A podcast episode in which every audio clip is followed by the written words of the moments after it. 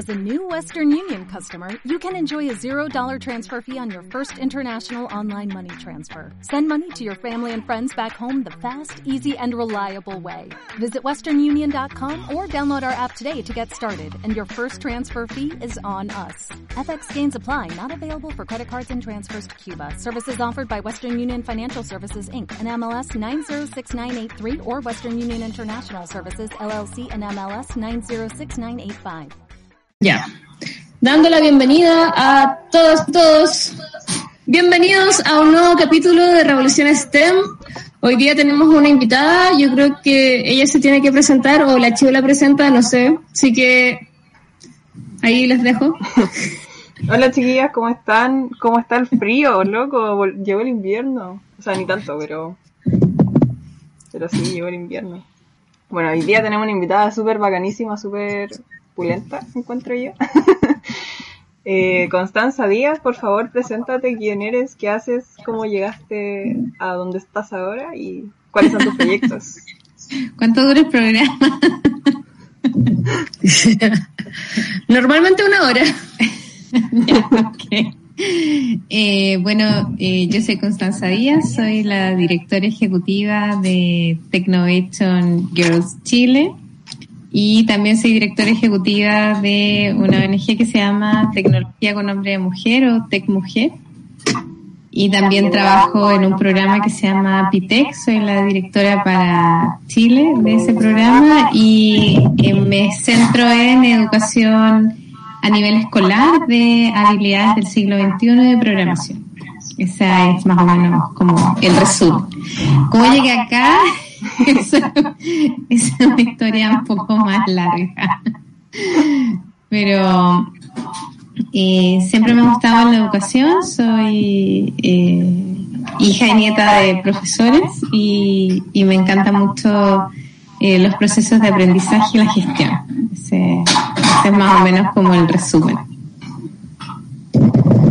Buenísima, pero desde esta como etapa de, o sea, la carrera que formaste, ¿cómo te llevó como a hacer algo más relacionado como a, la, a las ciencias, como a, la enseñanza y también al tema de las mujeres, como en tecnología?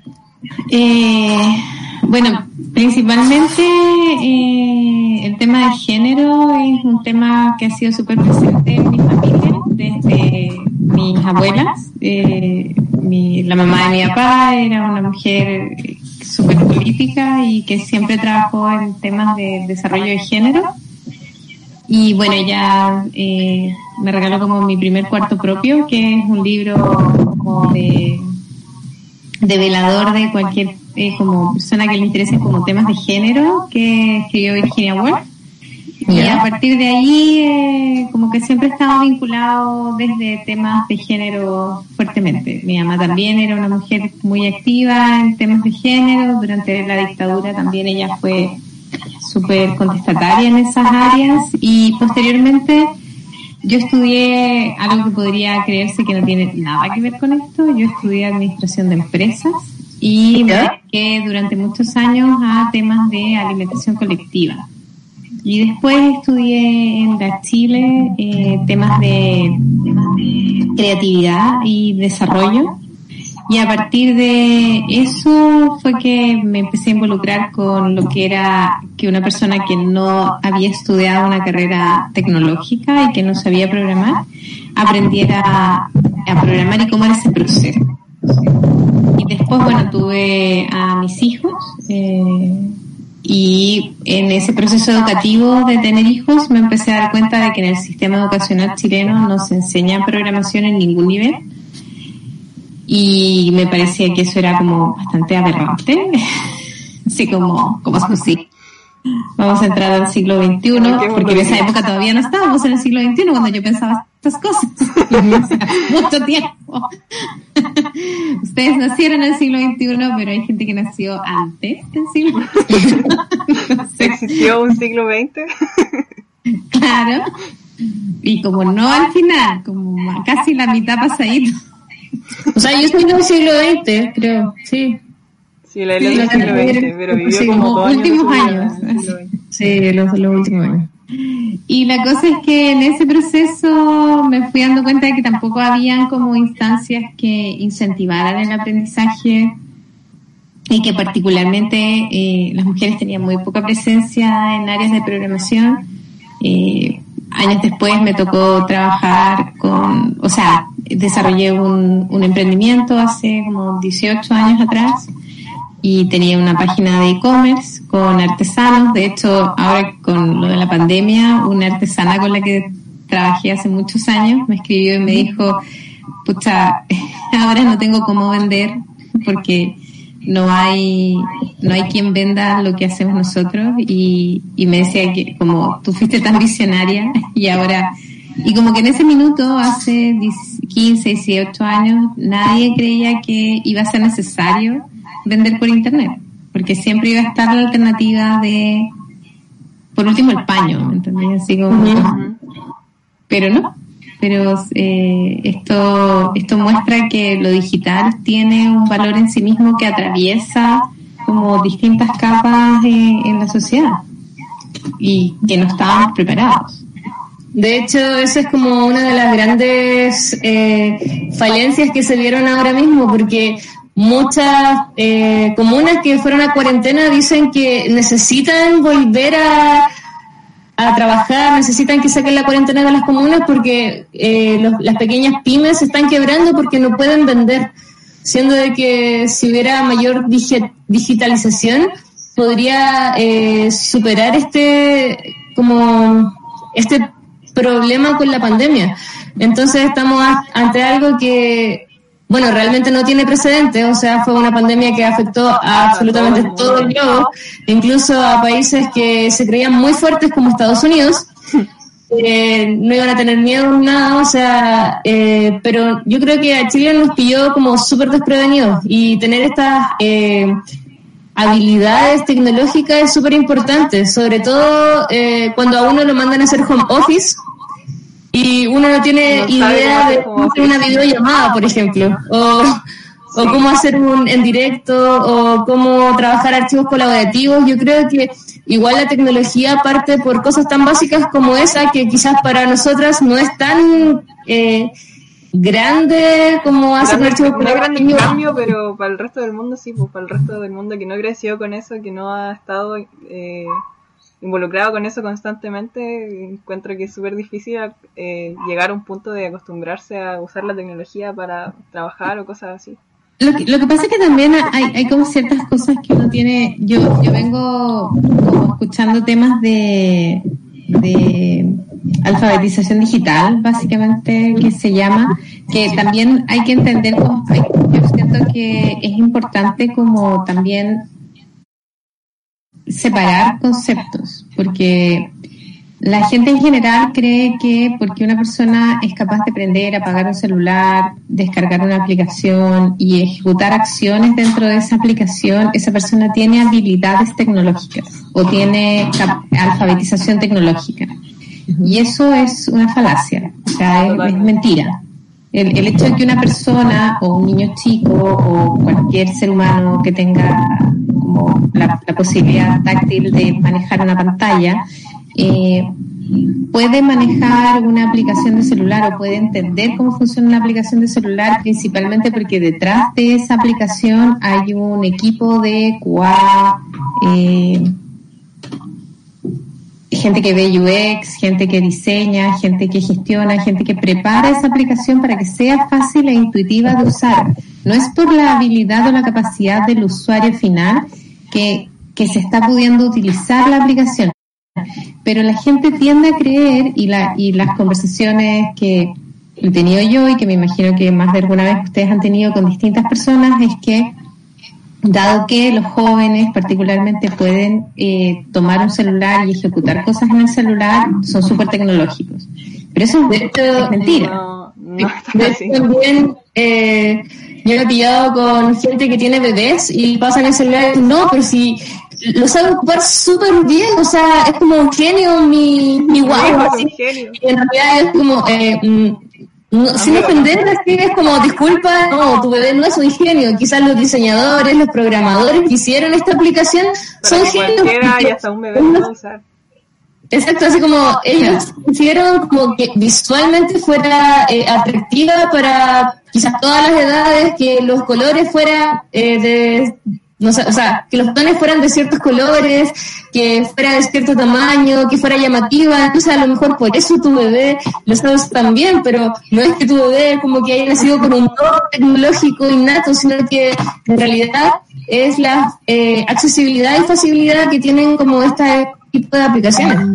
Exacto, entonces cuando uno, uno tiene que segregar, perdón, perdón Rocío, uno tiene que segregar que hay una diferencia entre eh, lo que es el, el, uso. Y por otro lado está el tema de lo que en, educación se llama la ofimática, que tiene que ver con el aprender a usar herramientas eh, bases dentro de sistemas operativos o dentro de sistemas de trabajo como Word, eh, blog de notas, Excel, eh, correo electrónico, etcétera. Y ese, o sea, ya cuando entramos en ese nivel, ya empieza la, tasa de gente que, que, es capaz de usar un Excel, un Word, hacer su currículum, hacer una carta, escribir una nota, hacer un Excel, hacer una macro, hacer un que sumas, restas, multiplicaciones, divisiones, ya ahí ya empieza a disminuir, la brecha empieza a ser más grande, muchísimo más grande. Entonces, si uno a esa brecha le mete el siguiente paso, que sería, por ejemplo, poder desarrollar algo relativamente funcional dentro del proceso de programar, ya sea una página web en Wix o en Word o una aplicación de celular básica o poder mover, instalar una alarma, instalar algo en, casa, ahí la brecha ya empieza a ser cada vez más grande. Entonces, eh, hay, un, hay un problema de, de qué es lo que consideramos tecnológico qué, y qué es lo que realmente es tecnológico. Y lo que realmente hace la diferencia también.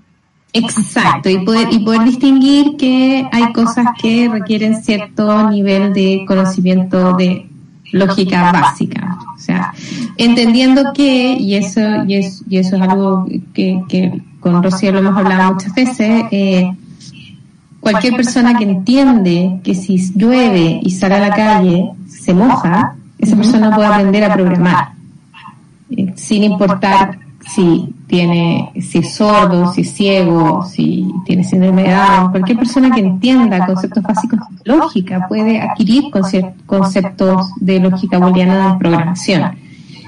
Y eso es algo que también tenemos que eh, como, como buscar y, y, encontrar talento y ese talento se encuentra distribuido homogéneamente entre las distintas capas de la sociedad. De hecho, eh, un ejemplo que yo doy siempre como en clases de programación que a veces hago, es que eh, ya yo me paro en un punto y le digo a los alumnos, díganme cómo llegar de aquí al enchufe, por ejemplo. Es como 10 pasos. Y me dicen, ya, avanza y camina, pues, obviamente. Yo como que no sé, me pongo a dar vuelta y todo, y digo, no, pues, si a un robot le dices eso, no va a entender. ¿Cómo le dirías tú a un robot, así como aplicando toda la lógica, eh, al concepto de cómo moverme. Entonces yo les decía, tienen que explicarle paso a paso. O sea, ustedes no me pueden decir, ya camina, anda derecho, porque eso es un concepto muy humano. Entonces yo les decía, eh, ya, díganme si tengo que girar, si no tengo que girar, cuántos pasos tengo que dar para llegar al enchufe, y después cuáles son las acciones que tengo que hacer para quizás enchufar un computador. Entonces ahí empezaban el tiro como a pensar lógicamente, así como no era tan fácil, tan intuitivo como caminar nomás, pues, porque a un robot le puedo decir camina, sino que le tengo que decir como lógicamente qué tiene que hacer. O sea, y eso si es que lo haces como en planos generales, porque también podrías decir que ese robot, si tiene mecanismos o engranajes o válvulas, qué válvulas vas a mover, qué válvulas vas a presionar, estirar, soltar, etcétera, para poder, porque al momento en que nosotros caminamos, o sea, al momento en el que hablamos, hablamos de que hay más de 100 músculos en el rostro que se están movilizando al mismo tiempo de distintas formas para poder gestionar y, articular el proceso del habla y de que se muevan los labios y de que se mueva la cabeza y de que ocurra todo lo que ocurre cuando uno está hablando. Entonces, si uno lleva esos procesos ya mucho más al detalle, eh, claro, se vuelve un, líneas y líneas y líneas y líneas y líneas de código interminable. Como Exacto. Muchos datos. Con un curso que era desde tercero básico, era ponerle, para programar un monito que caminaba, fue ponerle a un niño números en las rodillas y en los tobillos. Entonces después el niño al caminar, lo único que tenían que hacer era copiar lo que veían los, otros niños en, el computador. Y lo lograron hacer en un día y fue como, wow, qué, rápido. Claro, porque sistematizar un proceso es, hace que, porque también tú tienes la, la mirada lógica de cómo se puede programar algo. Sí, y eso es un poco lo que... ejercicio antes de ponerle los, los números al niño y estaban así como completamente perdidos, así sufriendo completamente. Era como, no, ya me aburrí, chao, me voy. Además eran muy chiquititos, entonces no... Su, su concentración no dura mucho en el mismo foco. Claro, o sea, yo creo que enseñar a programar no es, es un desafío que no es menor. Los sistemas educativos llevan por lo menos 20 años tratando de establecer un marco a través del cual se enseñe a programar. Hay eh, como ciertas estructuras que están relativamente validadas de, cómo es la mejor forma de aprender a programar, que podríamos llamar Scratch, eh, App Inventor, Zoom, pero a diferencia de las matemáticas, del lenguaje, de la historia, la humanidad no tiene un proceso a través del cual tú sepas cómo una persona exactamente aprende a programar. Tienes, ideas de cómo esa persona de mejor forma puede aprender a programar un niño o de mejor forma puede aprender a programar una niña. Tienes conceptos, pero no han pasado tantas generaciones y no tenemos tampoco pruebas eh, como relativamente estandarizadas que nos puedan decir cuánto aprendió y cuánto no aprendió un niño cuando tú le enseñas lógica.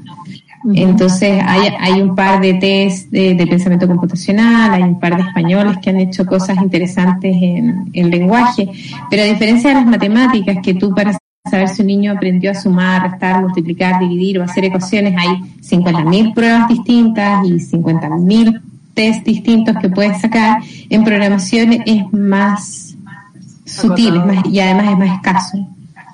Sí, además que uno, yo por lo menos como experiencia siento que dentro de hacer clases de programación es uno el que siempre tiene que hacer el material. Por ejemplo, con clases de matemáticas no pasa eso. Uno puede buscar material en internet y encuentra de todo. En cambio, eh, con programación igual se encuentran cosas, pero la forma y didáctica que tienen todos los profes es distinta. Entonces cada uno conoce a su alumno y cada uno tiene que hacer como su PPT a raíz de lo que ya conoce también. Claro, porque además, si en el caso nuestro, en Tecnovation, las niñas desarrollan un proyecto. Desarrollan un proyecto que resuelve una problemática de sus comunidades cercanas, con mirada global. O sea, es un problema que debiera, que probablemente se replica en distintas partes. Porque a la vez usamos seis objetivos de desarrollo sostenible el 2030 de la ONU, que son salud, educación, paz, equidad, medio ambiente y pobreza. Entonces las niñas tienen que pensar en alguna problemática que tienen sus comunidades que pueda ser resuelta con el uso de la tecnología. Y eso significa que tienes niñas de distintos lugares, de, con distintas historias personales, y que cada una de esas niñas tiene una idea de cómo la problemática se resuelve. Pero y eso significa que el profesor, cada vez que realiza un material, si a las niñas se les ocurre hacer una aplicación que, es, que tiene una mirada distinta a lo tradicional, va a desafiar a que ese profesor eventualmente tenga que aprender a usar de forma distinta también el software que se usa para programar la aplicación o bajar librerías que no son las más comunes de bajar o aprender a desarrollar una librería. Entonces, es, es muy desafiante. Eh, eh, Rocío ha sido monitora nuestra varias varias veces, así que... Ayúdate, es lo que iba a preguntar ahora, porque no le habíamos dicho a nuestros auditores que cómo se conocieron ustedes, porque al inicio del programa fue como fuera de cámara, como que supimos por ahí algo, pero eh, tampoco sabemos mucho de las iniciativas que tiene Technovation como actualmente, entonces yo creo que eh, hablen un poco de eso, o que la activa cuente su experiencia O sea, la verdad, yo no recuerdo porque ¿por qué lo encontré? No sé qué estaba buscando. Sé que estuve viendo como Hatfields, Hatfields que... Es como una historia romántica, sí. Sí, y eh, me habían llamado para hacer una charla en, en un lado. Y después de llamarme a hacer esa charla, eh, las niñas de Women Who Code me invitaron a hacer otra charla de robótica educativa en... en fue en... No, ¿dónde? Ay, bueno, por ahí.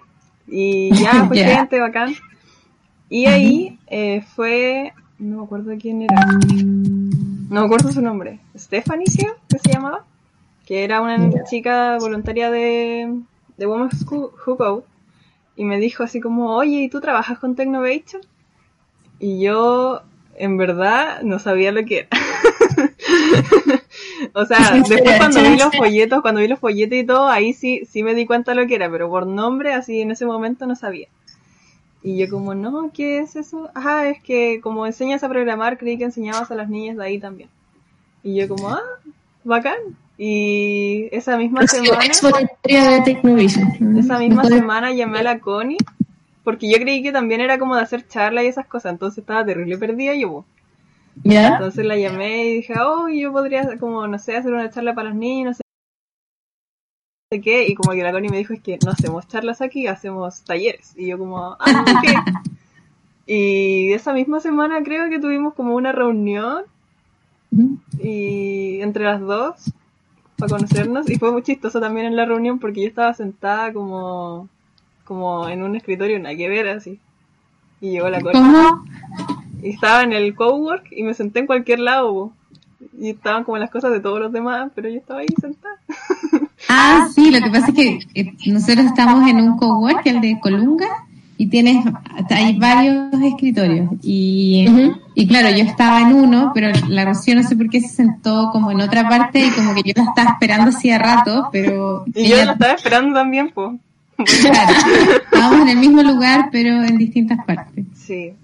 Y ahí nos conocimos y me volví voluntaria al, al mismo momento y al mismo sábado siguiente fui Sí, lo que pasa es que en general hay muchas iniciativas que son de, de como programación e incentivar a las niñas a temas de programar, pero casi todos hacen como igual hartas charlas, harto coaching y que igual eso es bacán, pero nosotros no hacemos eso.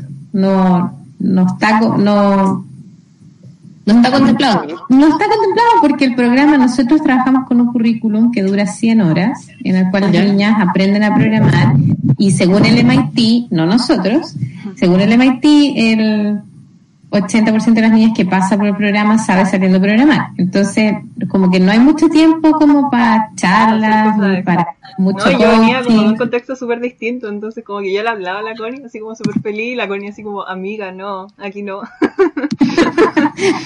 Bueno, no sé si fue tan sí, fue más o menos así, yo lo recuerdo, pero en buena onda. pero sí, Yo si queréis me pongo el niños. teléfono en Instagram, perdón, es que se está moviendo mucho. Ah, Sí. Sí, bueno, me encanta la gente que hace charlas y que hace coaching, pero nosotros no hacemos eso. Ahí me tocó con Nicey, un saludo a la Nicey que a veces ve el programa. Eh, Nancy es una de las mejores monitoras Sí, y mejores voluntarias del universo. Ella es bloqueadora de teléfonos también. y reparadora de teléfonos y hackeadora de, hackeadora de sistemas. Ella Sí, y ahí me tocó con ella ayudar a las niñas. Y estuve, igual le entré tarde al, al programa, entré como en julio, más o menos. Sí, eso también es un tema. Nosotros como el programa parte en marzo, como para que se hagan una idea, el programa dura 100 horas, pero es difícil igual que una niña pueda estar tres semanas de lunes a viernes, ocho horas diarias.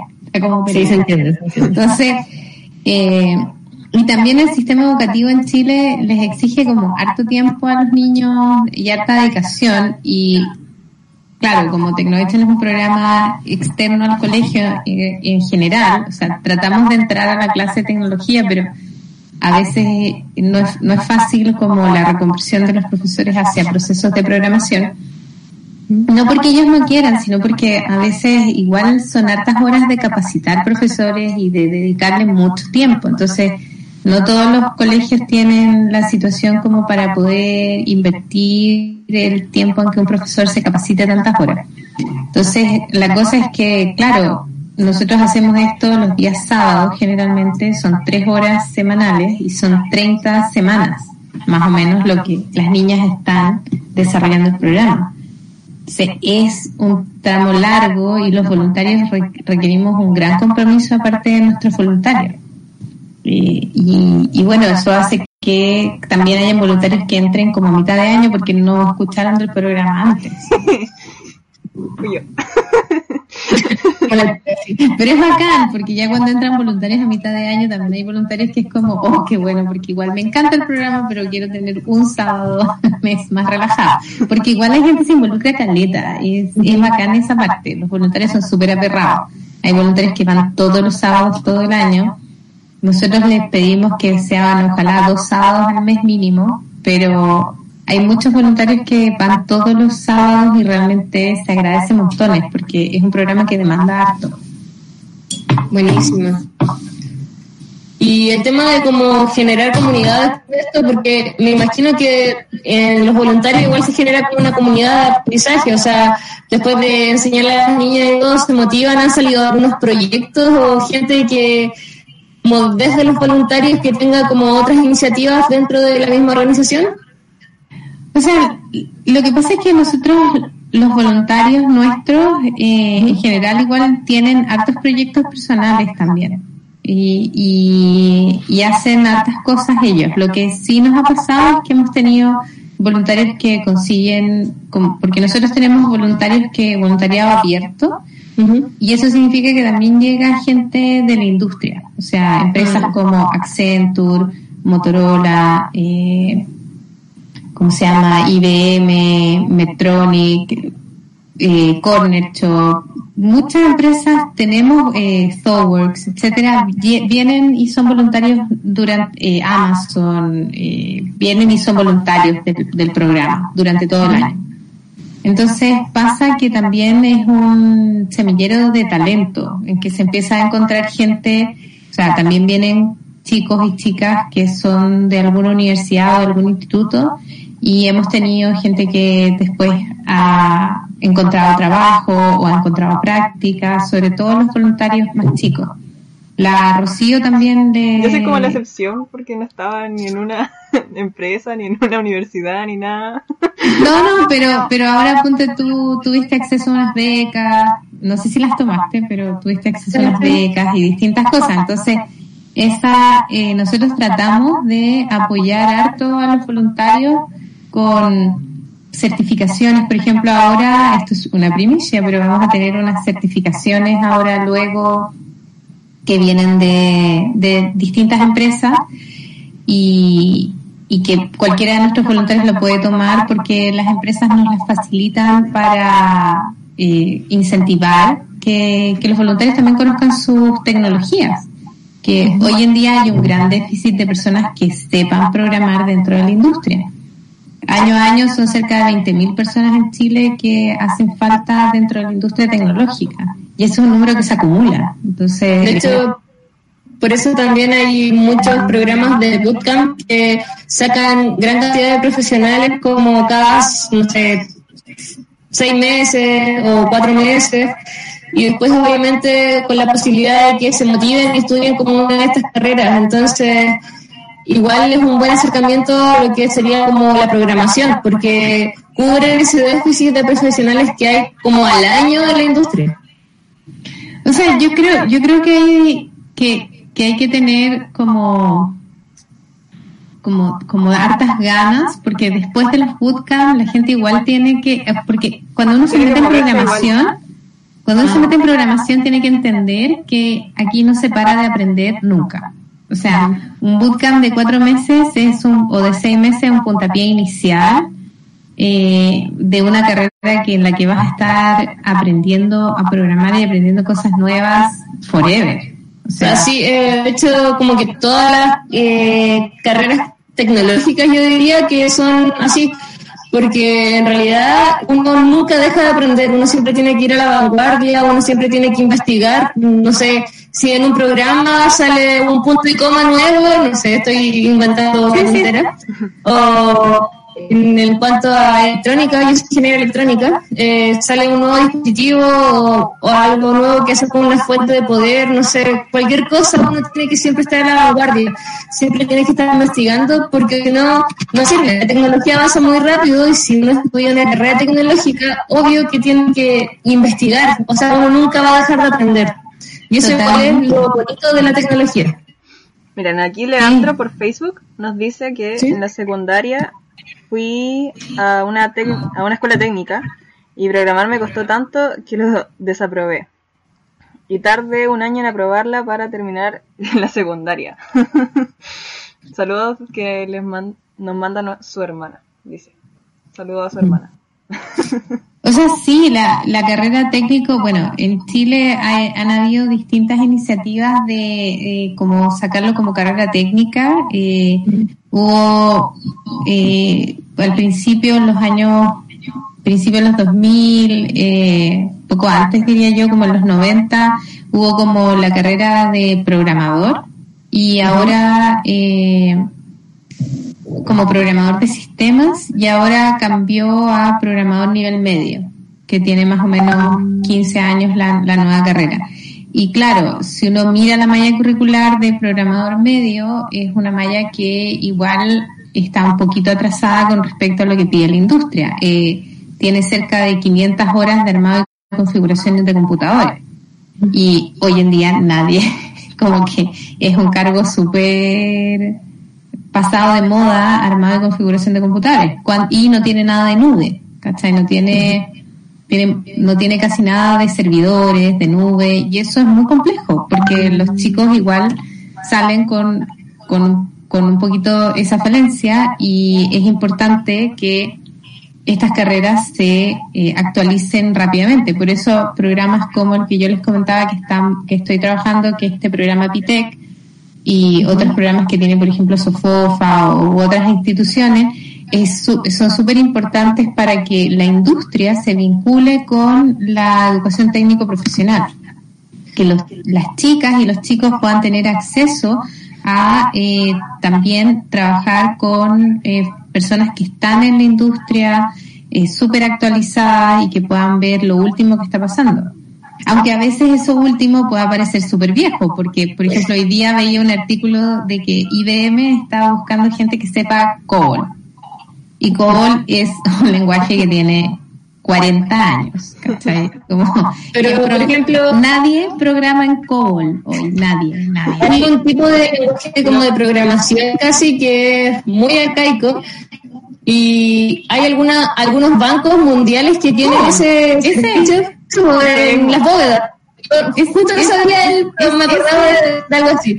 Entonces necesitan a un gente que sepa ese programa porque las bóvedas siguen usando esta tecnología. Los que saben COBOL tan viejitos y se están muriendo y, no puedes cambiar el sistema porque es demasiado, eh, o sea, es, es tan grande lo que ya construiste con COBOL, tan, tan, tan grande, que cambiarlo por otro sistema es prácticamente imposible. Y además COBOL es un sistema muy seguro dentro de lo que creemos que es seguro el sistema bancario. Entonces, como que, que, que ¿cómo lo vas a reemplazar? y necesita gente joven que sepa programar COBOL. Y también hay iniciativas como UPlanner, que es una, bueno, es parte de una empresa que creó Carolina Arce, que es una emprendedora chilena, que ahora está viviendo en otra parte del mundo. Y ella lo que hizo, o sea, creo que ella es ingeniera comercial, o me van a golpear ahí si no es así, pero bueno. Ella hizo un emprendimiento, lo que hace que a través de la inteligencia artificial eh, dentro de Carolina Arce. ¿Ah? Carolina Arce. Sí, ve con inteligencia artificial las mallas hay como en universidades y ve lo que requiere el mercado. Ella, ella no es ingeniero comercial. Es más, somos muy amigas con la Carolina y yo creo que se mata.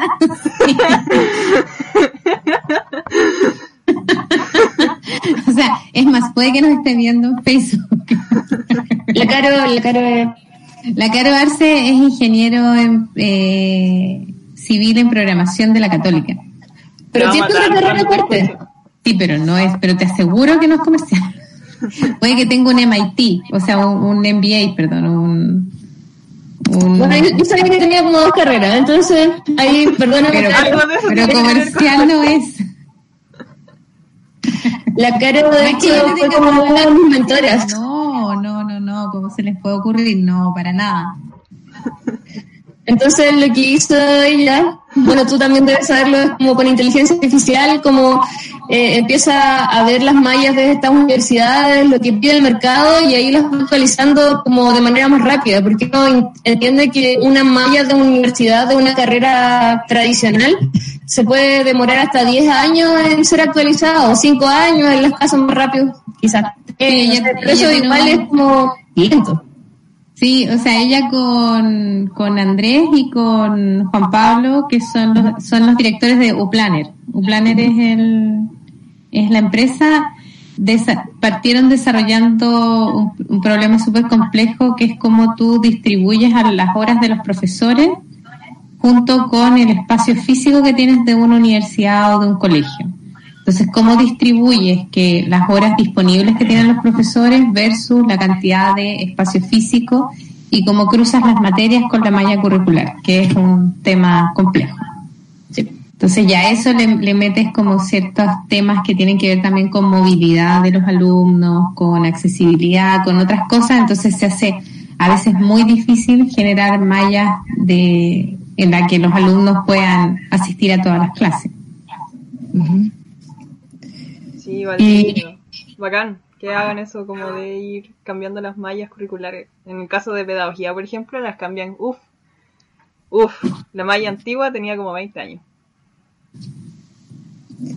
Es, es un desafío, porque también es ponerse a probar algo que no has hecho antes y que eh, lo haces hoy pensando en el ahora, pero también cómo piensas en qué es lo que vas a necesitar en 20 años más. Es, es parte de...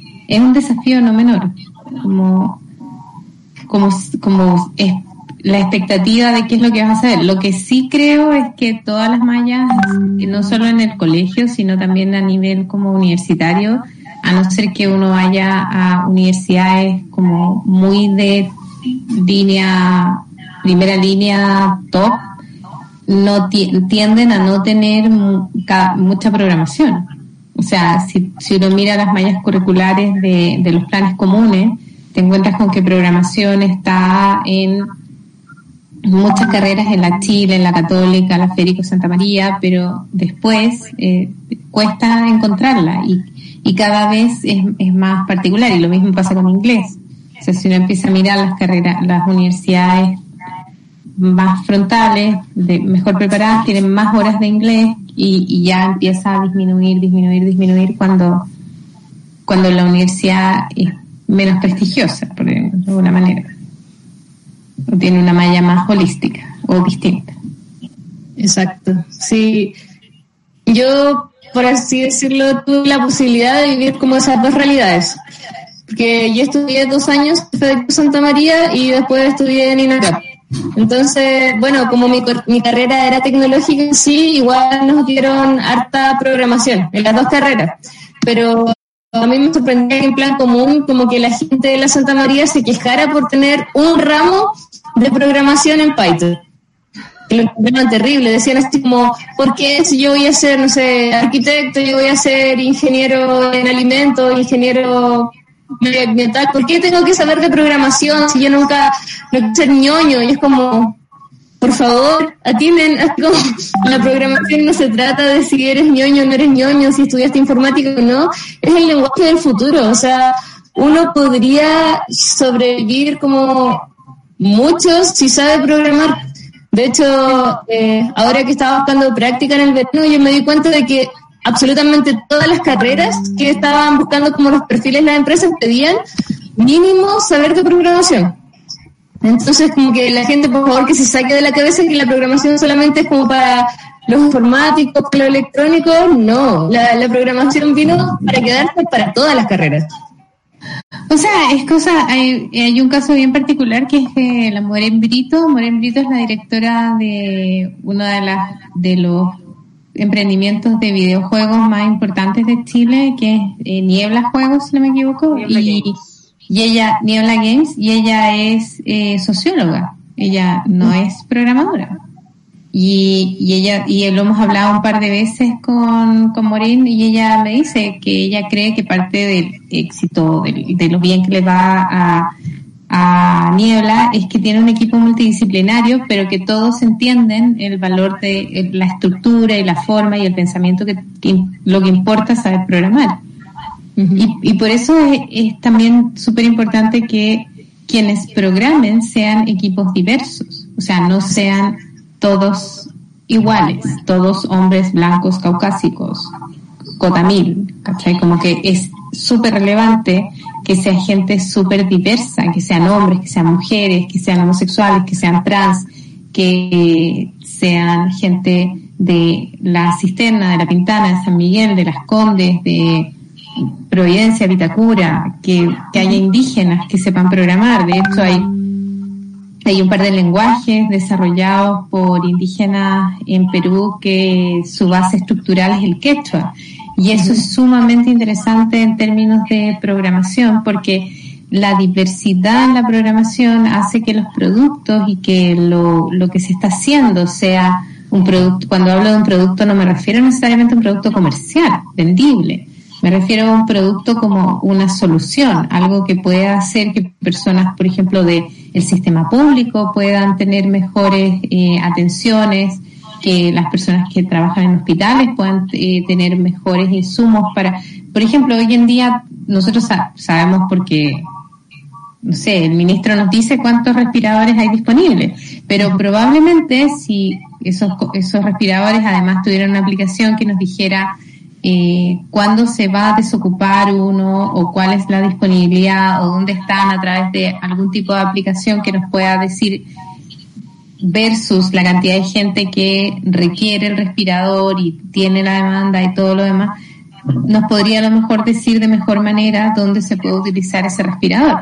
No lo sé, estoy inventando, pero son cosas que son relevantes al momento en que se desarrolla eh, aplicaciones de cualquier tipo que sean tecnológicas. De hecho, en una charla, una vez alguien dio un ejemplo que me quedó muy marcado, que era de una aplicación que hizo Apple eh, cuando sacaron el iPhone, no sé qué número, que era cuando uno le medía las pulsaciones, cuánto caminaba, como que era todo el estado físico o lo que hacía la actividad física que uno realizaba en el día. Pero uno tenía que ingresar ciertas cosas. Entonces, obviamente la aplicación era hecha por hombres caucásicos, todos como con poder, eh, como lo típico.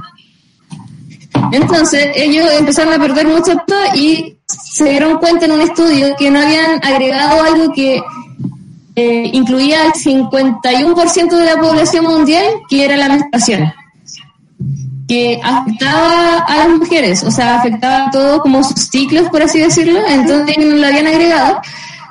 Y se dieron cuenta de que en realidad era puro hombre, entonces obviamente no iba a haber diversidad de opiniones, no, nadie les iba a decir, oye, como que, tienen estas cosas. Ah, perdón que a nadie le iba, nadie se iba a dar cuenta que la menstruación era como un no un problema, pero como algo que ver dentro de la salud de, de los seres humanos como para agregarlo en una aplicación de salud.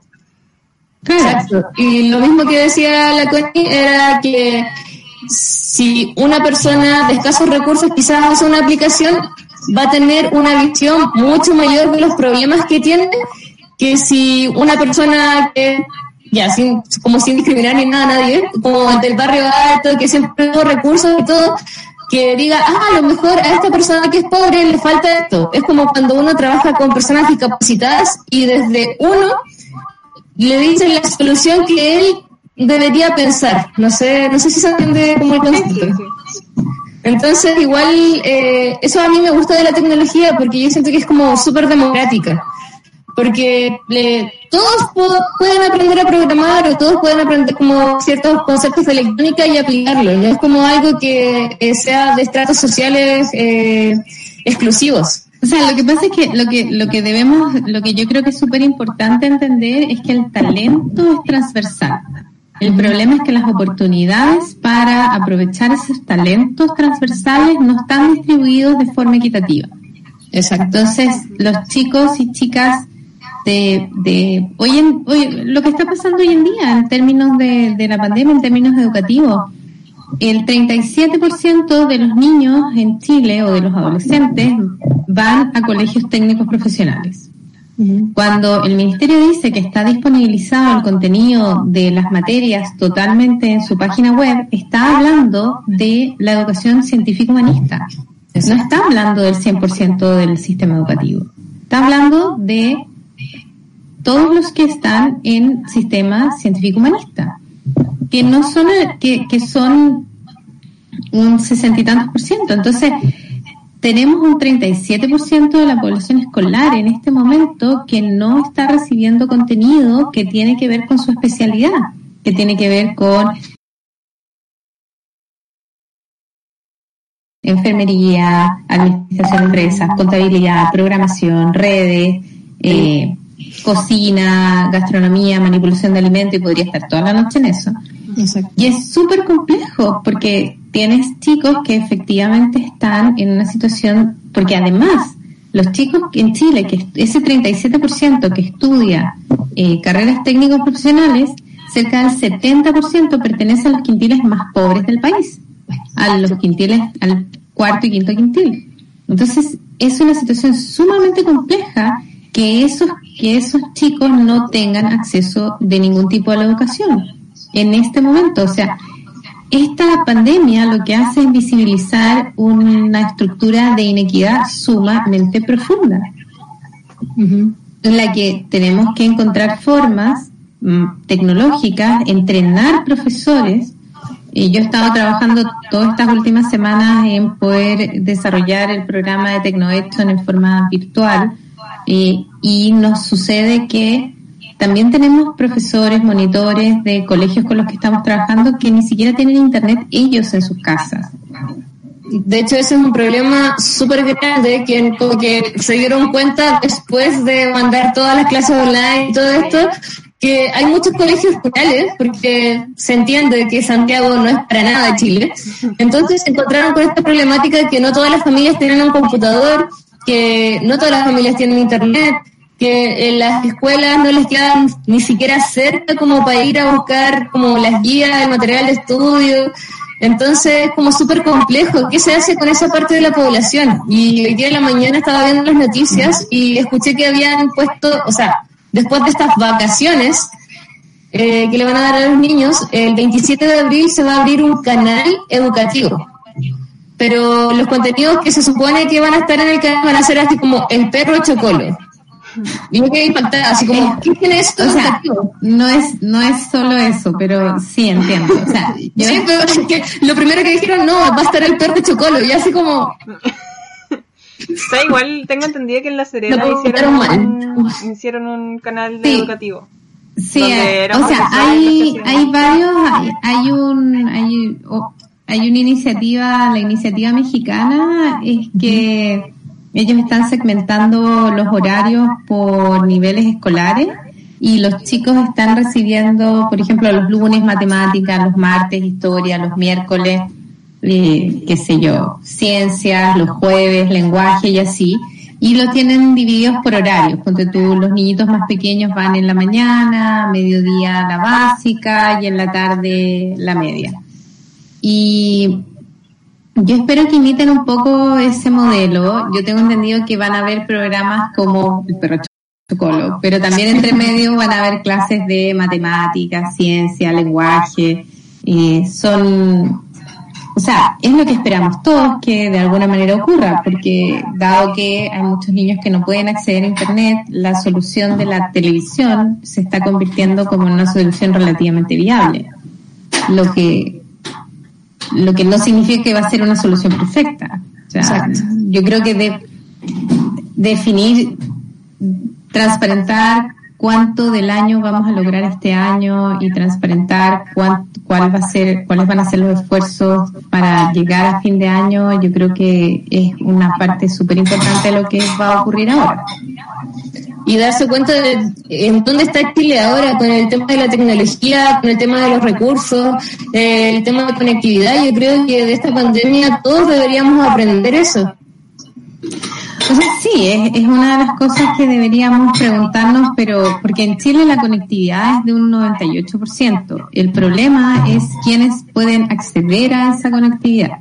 Es el tema del acceso. Es como también uno puede tomar colegios que están haciendo clases todos los días en forma relativamente regular, con total conexión de sus profesores, con todo el contenido subido y adaptado a clases virtuales a esto que tú comentabas, que es entregar guías en papel en la dirección del colegio.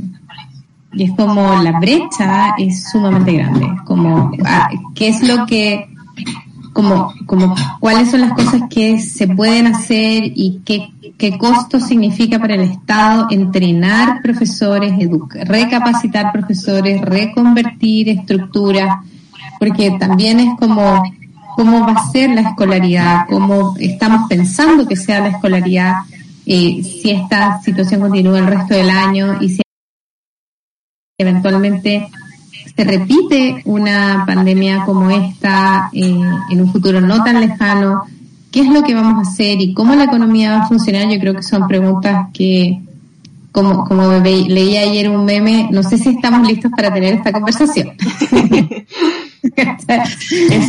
igual, igual pasa con las universidades, sobre todo, que hay muchas que están pasando por encima de muchos de sus alumnos que no tienen esta, esta accesibilidad.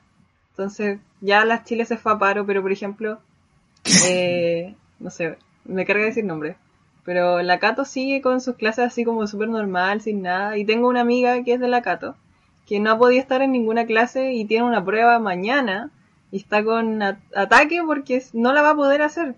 Entonces no como que pasan por encima de todo el mundo sin como sin pensar en que en verdad es, esto ok no sé si vieron el como el video de un profesor de ahí que decía así como ay pero si pueden todos trabajar para comprarse un el internet no sé si lo vieron. o sea digamos que la católica no salió muy bien para estas últimas bueno, semanas eh, pero el, viral de ese profesor, el caso de los alumnos de medicina que, que, no, que no querían tener contacto con pacientes con coronavirus y que también se fueron a paro y que fue todo hasta, o sea, había, yo vi gente de acuerdo con Tere Marinovich, o sea, Adiós. Hasta Tere Marinovich encontraba que estaba desubicada la situación. Entonces, ya, como que, ¿what? Estoy de acuerdo con Tere Marinovich. El, punto es que lamentablemente la católica es como la que más se, se ve, ya que es como la más parada en ese sentido. Pero hay muchas universidades que también... O sea, lo que pasa es que, también, no... entra a cuestionarse cuando, cuando tú hablas de una, de una universidad que tiene una línea editorial particular en la que tienen un postulado ético particular y que resulta que tanto sus alumnos como sus exalumnos o sus profesores tienen salidas de madre, por llamarlo de alguna manera, que no se condicen con esa línea editorial y esa línea ética que dice tener la universidad, es súper complejo, porque también salió un exalumno de la Universidad de Chile, el gerente de gerente general de, ¿cómo se llama este, este eh, booker de acciones? Eh, la Reinvial, diciendo que había que retomar la economía y que si eso costaba algunas vidas, ese era un costo aceptable. Y es como, es un costo aceptable, o sea, yo creo que esa también es una, o sea, hay una serie de preguntas éticas que trae la pandemia para hacernos como individuos y es muy fácil hacer un ejercicio hipotético de cuánta gente puede morir siempre y cuando esa gente uno no la conozca. De hecho, Porque es re fácil hablar de... Es re fácil hablar de que estábamos salvando al planeta muriéndonos todos, pero de ahí a que se te muera un tío o un hermano, Exacto, porque cuando hablamos de la muerte en hipotético o cuando hablamos de cifras, es como cuando hablábamos en los 80 se hablaba de la gente que se moría de hambre en África y como que a nadie le importaba, o la gente que se moría en Neymar por la dictadura, o la gente que hoy en día se muere en Siria, ¿cachai? En la guerra, es gente que no conocemos, que no vemos y que de vez en cuando nos pasa un video por el frente y pucha, eh, como que igual uno se llora la lágrima, pero cuánto de ahí hacemos como una política personal de qué vamos a hacer con esto. Y esta pandemia visibiliza que hoy en día eso está en la puerta de la casa, literal. Sí. Y yo también pienso en el caso de Estados Unidos, de cuando Trump eh, recién estaba llegando como el virus allá, como él decía, no, es que yo encuentro que es anticonstitucional que yo ponga cuarentena porque voy a restringir las libertades que en sí da la constitución. Nuestra constitución es de la libertad absoluta prácticamente, entonces yo no puedo... Eh, no puedo quitarle esa libertad a las personas, o sea, ¿cómo puedo hacerlo? Entonces ahí después cuando se empezó a morir mucha gente, porque él no decretó la cuarentena en el tiempo correcto, de- de- decía, no, es que la prensa tuvo la culpa. Entonces ahí, no sé, se contradice un poco. O sea, es complejo, sí. Yo creo que esta pandemia viene a visibilizar una serie de, de, o sea, de cuál es el modelo. ¿Cuál es el modelo en el que vivimos como humanidad? O sea, tener- por lo menos yo creo que el modelo comunista fracasó, pero claramente el modelo capitalista neoliberal también fracasó. O sea, Sí, estoy de acuerdo como se tardó más, ¿cachai? Pero, pero entonces, ¿cuál es el modelo? ¿Cuál es el modelo hacia el que debiéramos ir como, como humanidad? O sea, yo, yo soy una fan de Isaac Asimov, Huxley y, y, y distintos, me gusta mucho la ciencia ficción. Creo que es, que, que es una pregunta sumamente valiosa eh, como sociedad, replantearnos cuál es el tipo de modelo y de sociedad en la que queremos vivir y cómo queremos eh, y qué cosas son transables y qué cosas no son transables dentro de la sociedad es una pregunta que tenemos que hacernos desde el punto de vista ético, filosófico, etcétera. O sea, es transable que la gente se muera porque la economía es más valiosa. Eh, es, esa gente que se iba, si se moría de esto con la caída de la economía, se iba a morir igual, pero de hambre. Como que esas preguntas, que igual son preguntas que son súper relevantes de hacerse como individuo como, y también como sociedad. Como cuánto es lo que podemos, podemos perder un año escolar por no perder vidas de niños o de ancianos. Esas son preguntas que son valiosas de hacerse. Yo no tengo la respuesta. Yo creo que nadie tiene la respuesta ahora mismo. Todavía no. Pero, pero yo creo que son ese ejercicio, el ejercicio de pensar, el ejercicio de, de Reflexionar. de reflexionar, de cuestionarse, de decir, pucha, eh, ¿en dónde estamos parados? Es válido como alumno de una universidad que estudio medicina, que voy en octavo año, decir que no voy a ir a hacer mi práctica porque puedo contagiarme. Esas son preguntas que son válidas, porque también el temor de las personas a morir, a contagiarse, a contagiar a su familia, a, o sea, yo creo en lo personal de que como dice la Organización Mundial de la Salud, de esto nos vamos a contagiar, si no todos, casi todos. Y eso es algo que la gente va a tener que empezar a reflexionar y a pensar en qué va a pasar.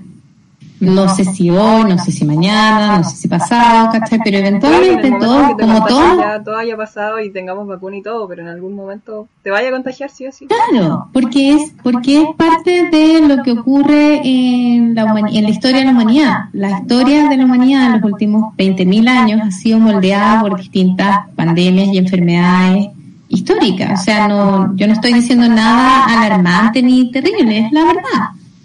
El, el problema es que si nos en este caso en particular, si nos enfermamos todos juntos, está peludo porque lo necesitamos un ventilador automático 14 días, si la ve mal. Entonces, Y tenemos, ¿cuántos? Dos. Para 2,4 por cabeza.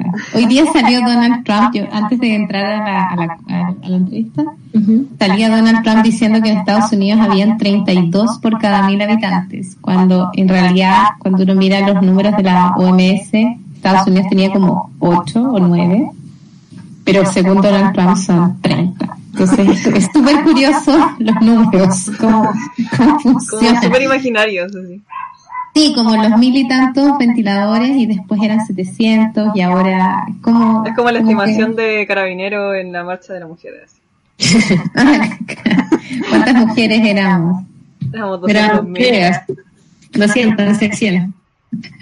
Cualquier número. Un poco, porque me diga que estamos como en la hora y un poco Sí, como también sí. para contar. eh, nosotros con Tecnovation estamos recibiendo niñas para que eh, entren al programa. Eh, este es eh, particularmente en Concepción y en Valparaíso. Estamos buscando que la mayor cantidad de niñas posible aprendan a programar durante este año eh, con nuestro programa, aprendan a resolver una problemática en sus comunidades utilizando la tecnología y estamos esperando a todas las niñas que quieran participar del programa entre 13 y 18 años. Y por si acaso hay algún niño que esté ahí escuchando y diga, ¿por qué yo no puedo? Bueno, hay seis programas que son mixtos a los que puedes postular, hay un montón de actividades que pueden hacer los chicos en mixto, pero este es un programa que es para niñas. y que está que tiene además una orientación curricular hacia eh, cómo a las niñas les gusta aprender a programar. Entonces, no necesariamente es tan entretenido para los hombres aprender en nuestro programa. Así que es un poco eso. Buenísimo. Bueno, Y ya bueno, muchas ahora ya nos pasamos un poquito. participación. De verdad, muchas gracias por esperarnos, por ahí los problemas técnicos que tuvimos pero No, muchas gracias, lo pasé muy bien. Siempre Te queremos, Connie. Saludos. gracias. También las quiero mucho. Ah. Muchas gracias por invitarme. Sí. No, Ya, así gracias que por estamos viendo. sí. Y la cara vienen no Nos estamos viendo, se vienen todas las clases de Technovation. Así que, Sí, sí, el sábado nos volvemos a, a escuchar y a ver. sí. Ya. Entonces, un Bien. saludo a todos los que escucharon esta Y un, transmisión. y un saludo grande a todos nuestros voluntarios, voluntarias, voluntarias y todos y todes y todas que siempre nos han acompañado durante estos últimos cinco años y en particular este año que ha sido un desafío maravilloso. El equipo, yo soy solo una cara bonita aquí, yo no hago nada, el equipo lo hace todo, de verdad, tengo un equipo maravilloso, tenemos un equipo maravilloso, maravilloso. La, la Rocío también lo sabe. Sí, Ojalá yo confirmo. Muchas, muchas gracias a todos. Ya. Estén todos bien. Nos vemos la próxima semana. Chao. Chao, chao.